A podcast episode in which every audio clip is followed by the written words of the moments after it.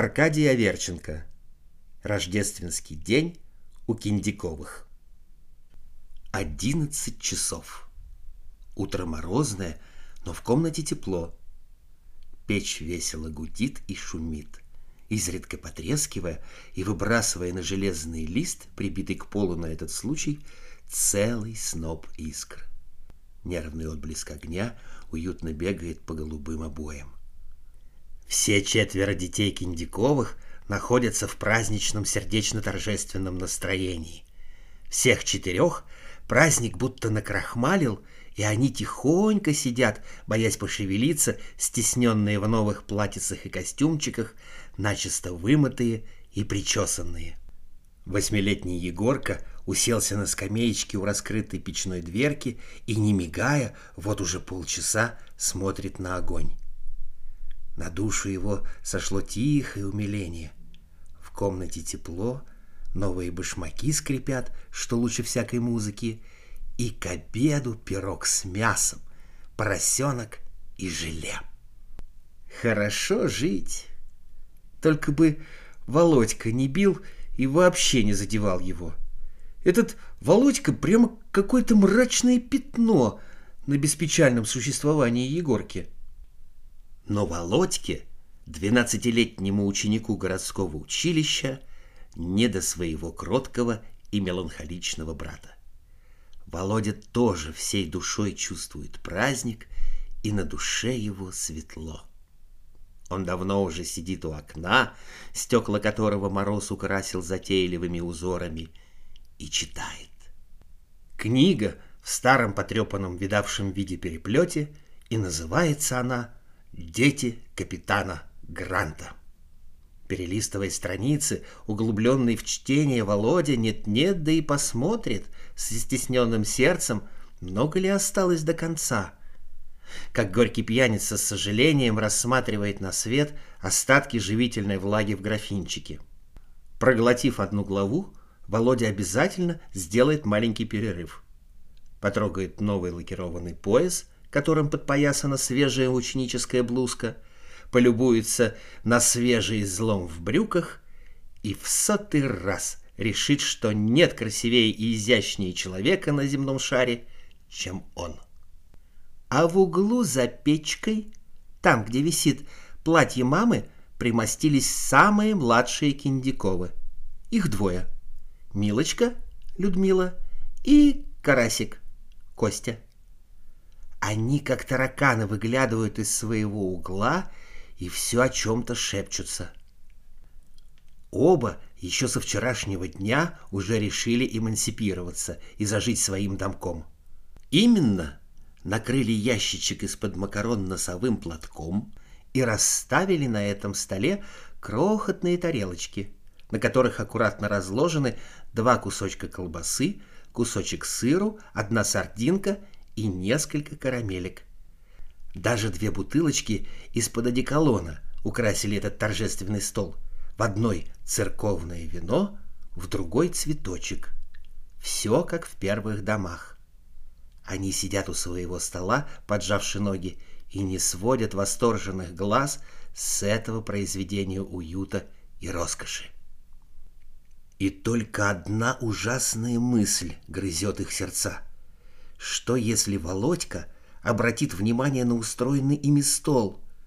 Для этого прожорливого дикаря нет ничего святого. Сразу налетит, одним движением опрокинет себе в рот колбасу, сыр, сардинку и улетит, как ураган, оставив позади себя мрак и разрушение. «Он читает», — шепчет Карасик. «Пойди, поцелуй ему руку», может, тогда не тронет? Пойдешь? Сама пойди, скрипит Карасик. Ты девочка. Буквы «К» Карасик не может выговорить. Это для него закрытая дверь. Он даже имя свое произносит так. Тарасит. Милочка со вздохом встает и идет с видом хлопотливой хозяйки к грозному брату. Одна из его рук лежит на краю подоконника. Мелочка тянется к ней, к этой загрубевшей от возни со снежками, покрытой рубцами и царапинами от жестоких битв страшной руке. Целует свежими розовыми губками и робко глядит на ужасного человека. Эта умилостивительная жертва смягчает Володина сердце. Он отрывается от книги. «Что ты, красавица, весело тебе?» «Весело», то-то. А ты вот такие пояса видала? Сестра равнодушна к эффектному виду брата, но чтобы подмазаться к нему, хвалит. «Ах, какой пояс! Прямо прелесть!» «То-то и оно! Ты понюхай, чем пахнет!» «Ах, как пахнет! Прямо кожей!» «То-то и оно!» Милочка отходит в свой уголок и снова погружается в немое созерцание стола. Вздыхает, обращается к Карасику. Поцеловала. Не дерется? Нет. Там окно такое замерзнутое. А Егор-то стола не тронет. Пойди и ему поцелуй руку. Ну вот еще всякому целовать. Еще не доставало. А если он на стол наплюнет? Пускай, а мы вытрем. А если на толбасу наплюнет? А мы вытрем. Не бойся, я сама съем. Мне не противно. В дверь просовывается голова матери. «Володенька, к тебе гость пришел, товарищ». Боже, какое волшебное изменение тона! В будние дни разговор такой. «Ты что же это, дрянь паршивая, с курями клевал, что ли? Где в чернила убрался? Вот придет отец, скажу ему, он тебе пропишет ижицу. Сын, а хуже босявки». А сегодня мамин голос, как флейта. Вот это праздничек! Пришел Коля Чебурахин. Оба товарища чувствуют себя немного неловко в этой атмосфере праздничного благочиния и торжественности. Странно видеть Володьке, как Чебурахин шаркнул ножкой, здороваясь с матерью, и как представился созерцателю Егорке. «Позвольте представиться, Чебурахин. Очень приятно».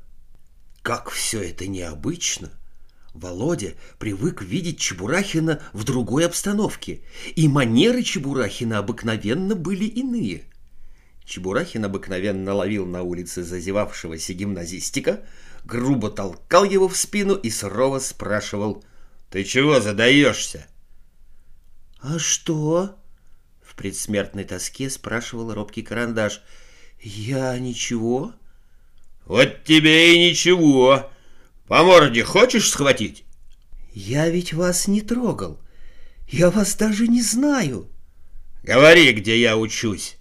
Мрачно и величественно спрашивал Чебурахин, указывая на потускневший полуоборванный герб на фуражке. В городском?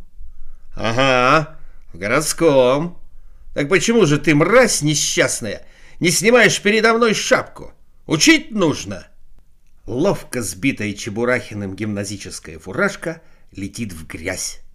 Оскорбленный униженный гимназист горько рыдает, а Чебурахин, удовлетворенный как тигр, его собственное сравнение, крадется дальше.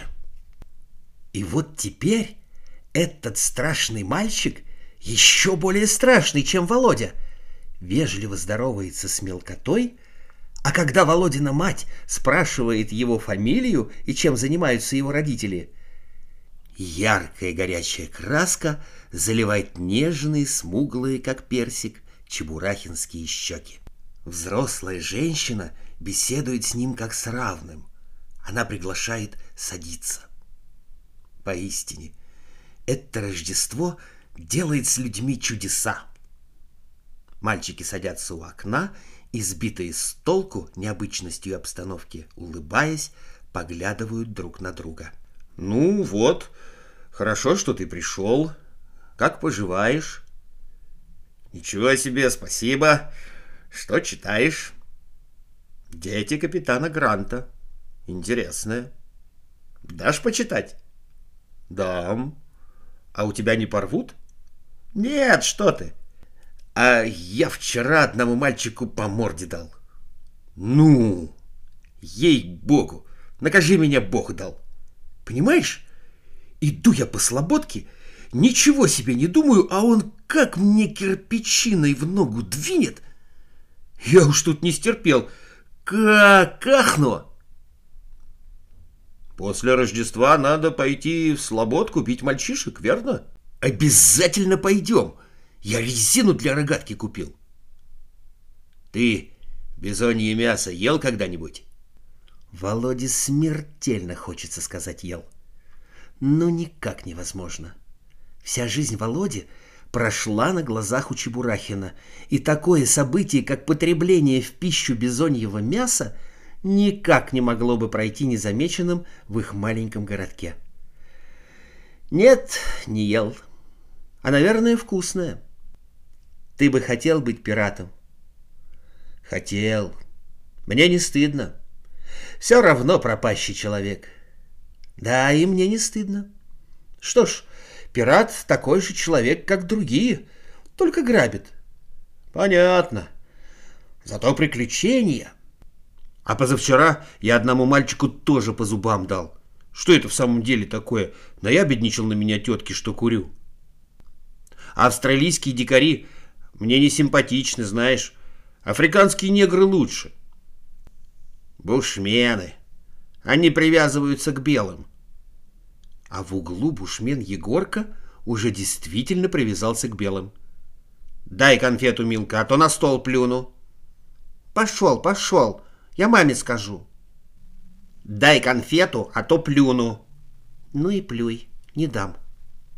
Егорка исполняет свою угрозу и равнодушно отходит к печке.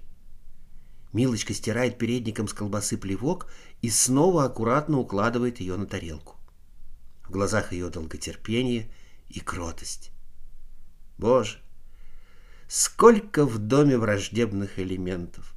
Так и приходится жить при помощи ласки, подкупа и унижения. «Этот Егорка меня смешит», — шепчет она Карасику, чувствуя некоторое смущение. «Он дурак», так будто это его конфеты. К обеду приходят гости. Служащий в пароходстве Челебеев с женой и дядя Аким Семенович. Все сидят тихо, перебрасываясь односложными словами до тех пор, пока не уселись за стол. За столом шумно. «Ну, кума и пирог!» — кричит Челебеев. «Всем пирогам пирог!» Где уж там? Я думала, что совсем не выйдет. Такие паршивые печи в этом городе, что хоть на грубке пеки. А поросенок? Восторженно кричит таким, которого все немножко презирают за его бедность и восторженность. Это ж не поросенок, а черт знает, что такое. Да, и подумайте, такой поросенок, что тут и смотреть нечего. Два рубли. С ума не посходили там на базаре. Кура рубль а к индюшкам приступу нет. И что оно такое будет дальше, прям неизвестно. В конце обеда произошел инцидент. Жена Челебеева опрокинула стакан с красным вином и залила новую блузку Володи, сидевшего подле.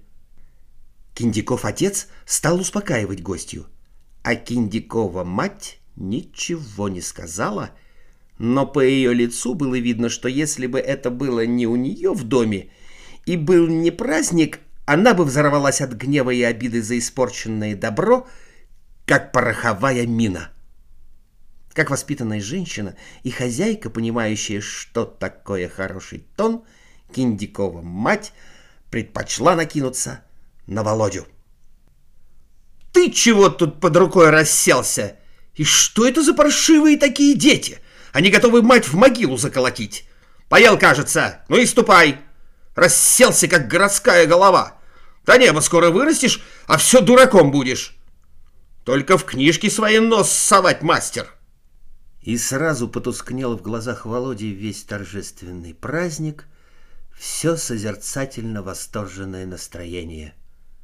блуза украсилась зловещим темным пятном, душа оскорблена, втоптана в грязь присутствии посторонних лиц и, главное, товарища Чебурахина, который тоже сразу потерял весь свой блеск и очарование необычности. Хотелось встать, уйти, убежать куда-нибудь. Встали, ушли, убежали. Оба. На слободку. И странная вещь. Не будь темного пятна на блузке, все кончилось бы мирной прогулкой по тихим рождественским улицам. Но теперь, как решил Володя, терять было нечего. Действительно, сейчас же встретили трех гимназистов-второклассников. «Ты чего задираешься?» — грозно спросил Володя одного из них. «Дай ему, Володька!» — шептал сбоку Чебурахин. «Я не задираюсь», — резонно возразил гимназистик. «А вот ты сейчас макарон получишь». «Я?» — в голосе Володи сквозило непередаваемое презрение. «Я? Кто вас от меня несчастных отнимать будет?» «Сам форсила несчастная!» «Эх!» — крикнул Володя — все равно блуза уже не новая. Лихим движением сбросил с плеч пальто и размахнулся. А от угла перекрестка уже бежали четыре гимназиста на подмогу своим. «Что ж они, сволочи паршивые, семь человек на двух!» — хрипло говорил Володя, еле шевеля распухшей, будто чужой губой, и удовлетворенно поглядывая на друга с затекшим глазом. «Нет ты, брат, попробуй два на два, верно?» Понятно. И остатки праздничного настроения сразу исчезли. Его сменили обычные, будничные дела и заботы.